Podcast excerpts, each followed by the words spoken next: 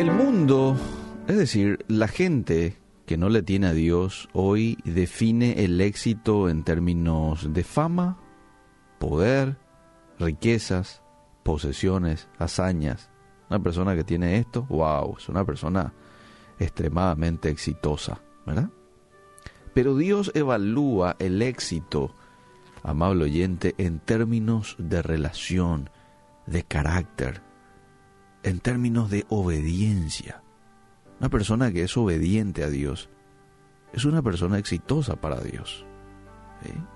No importa si no tenés el dinero que otros tengan, las posesiones o el poder, pero si sos un hombre dependiente de Él, sos un hombre que tiene intimidad con Él, que obedece sus mandatos, entonces Él está contento contigo porque sos un hombre de éxito. Ahora, quiero pasar un poco a citar algunos puntos que me parece importante a la hora de respondernos a la pregunta ¿y qué les es el éxito a la manera de Dios?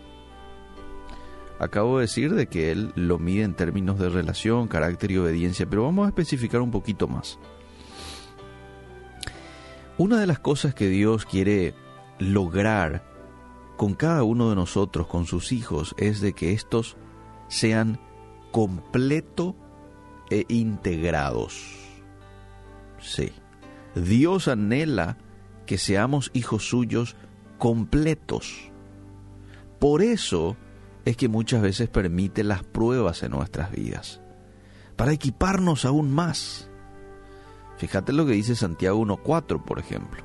Mas tenga la paciencia su obra completa, para que seáis perfectos y cabales, sin que os falte cosa alguna. Dios no quiere que te falte absolutamente nada. Em, entonces por eso muchas veces permite las situaciones difíciles para ir entrenándote en algo que me parece muy importante que crezcas, que crezcamos, lo cual es la paciencia, la dependencia de Dios. ¿eh? Que crezcamos en fe, que seamos hombres y mujeres eh, bien desarrollados en cuanto a, a la fe.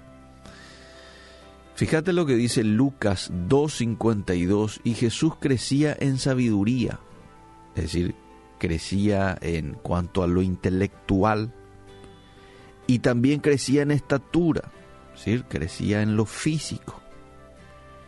Y después dice, y en gracia para con Dios. Es decir, crecía en lo espiritual también. Y agrega el texto, y los hombres. Eso ya reúne un poco a una cuestión ya socioemocional. Jesús crecía en lo intelectual, en lo físico, en lo espiritual y en lo socioemocional. ¿Te das cuenta cómo Dios quiere esa integridad? Tercera de Juan 1.2 dice, amado, yo deseo que tú seas prosperado en todas las cosas y que tengas salud, así como prospera tu alma. Entonces, una de las cosas que Dios quiere lograr con nosotros es de que seamos completos e integrados. Lo segundo es que nosotros podamos, en primer lugar, conocer y en segundo lugar, cumplir el propósito designado por Él para cada uno de nosotros. Conocer y cumplir. Proverbios 16.4 dice que toda obra de Dios tiene un propósito. Y esto lo podemos ver claramente en la creación. ¿Sí? Todo tiene un, un propósito, ¿verdad? En el cuerpo humano no hay un órgano de nuestro cuerpo que esté allí este, sin ningún propósito, no. Cada órgano del cuerpo tiene una función específica. De la misma manera nosotros, dentro de su creación, tenemos un propósito. Dios tiene un propósito para vos, amable oyente. Aunque vos digas, no, no creo. No soy bueno para nada. No creo que Dios quiera hacer nada conmigo. Me rechazaron mis profesores, Me rechazaron mis padres, siempre dijeron que yo soy esto, soy aquello. Bueno, quizás esa haya sido tu experiencia con estos seres humanos. Pero es otra la experiencia con Dios, porque Dios te ama, porque Dios te diseñó con un propósito. Qué lindas palabras, hermanos, pero ¿dónde está eso en la Biblia? ¿Cómo no? Voy a decirte dónde está en la Biblia. Efesios capítulo 2, verso 10. Efesios 2.10.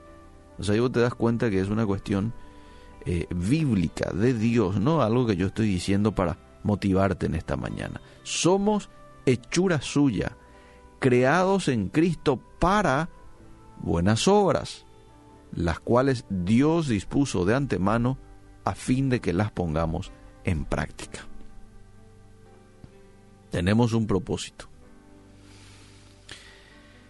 Y el otro punto que quiero mencionar es, uno dijimos de que Dios quiere lograr en nosotros que seamos completos e integrados, que conozcamos y cumplamos su propósito. Y lo tercero es que crezcas hasta alcanzar tu máximo potencial en Dios. Jesucristo aquí es nuestro modelo de cómo es Dios. Él es nuestra norma, Él es nuestra meta. Efesios 4:13 dice, hasta que todos lleguemos a la unidad de la fe y del conocimiento del Hijo de Dios, a un varón perfecto, a la medida de la estatura, de la plenitud del pastor. No, no del pastor, a la medida de la estatura, de la plenitud de Cristo. Entonces, el objetivo de Dios es que crezcas hasta alcanzar tu máximo potencial en Dios. Vamos al siguiente punto. Otra de las cosas que Dios quiere lograr contigo, conmigo, es que siembres las semillas que Dios te ha dado en beneficio de otros. Semillas que pueden ser dones, talentos, bienes materiales, bienes espirituales. No sé qué Dios haya puesto en tus manos, pero Él quiere que lo siembres en beneficio de otros. Lucas nos recuerda en Hechos capítulo 20, verso 35, las palabras de Jesús diciendo, más bienaventurado es dar que recibir. Mateo capítulo 7, verso 12 dice, traten a los demás como ustedes quieran ser tratados, porque eso nos enseña la Biblia. Mateo 25, 40 vemos lo que Jesús va a decir en el juicio final a los hombres. Dice, lo que ustedes hicieron, esto es lo que Jesús va a decir al final, lo que ustedes hicieron para ayudar a una de las personas menos importantes de este mundo, a quienes yo considero como hermanos, es como si lo hubieran hecho para mí. Lo estoy diciendo desde una versión eh, en lenguaje actual. Lo que ustedes hicieron para ayudar a una de las personas menos importantes de este mundo, a quienes yo considero como hermanos, es como si lo hubieran hecho para mí. Nuestro éxito delante de Dios, amable oyente, está relacionado con cómo tratamos a los demás. Por eso es que Jesús, cuando está aquí en la tierra, habla de lo que está en Deuteronomio 6.5, cuando le preguntan qué es lo más importante, cuál es el mandamiento más importante. Y él dice, amarás al Señor tu Dios con todo tu corazón, con toda tu alma. El judío estaba familiarizado con este mandamiento. Pero él dice, pero amarás a tu prójimo como a ti mismo. No se olviden tampoco de esto. Esto es muy importante, amar a Dios. Pero esto también es importante, amar a tu prójimo como a ti mismo. Entonces Dios anhela que seamos completos e integrados, que podamos conocer y cumplir su propósito, que podamos crecer al máximo potencial en Dios. ¡Wow! Los estándares de Dios son altos para mí. Él quiere que yo esté a la estatura de la plenitud de Cristo.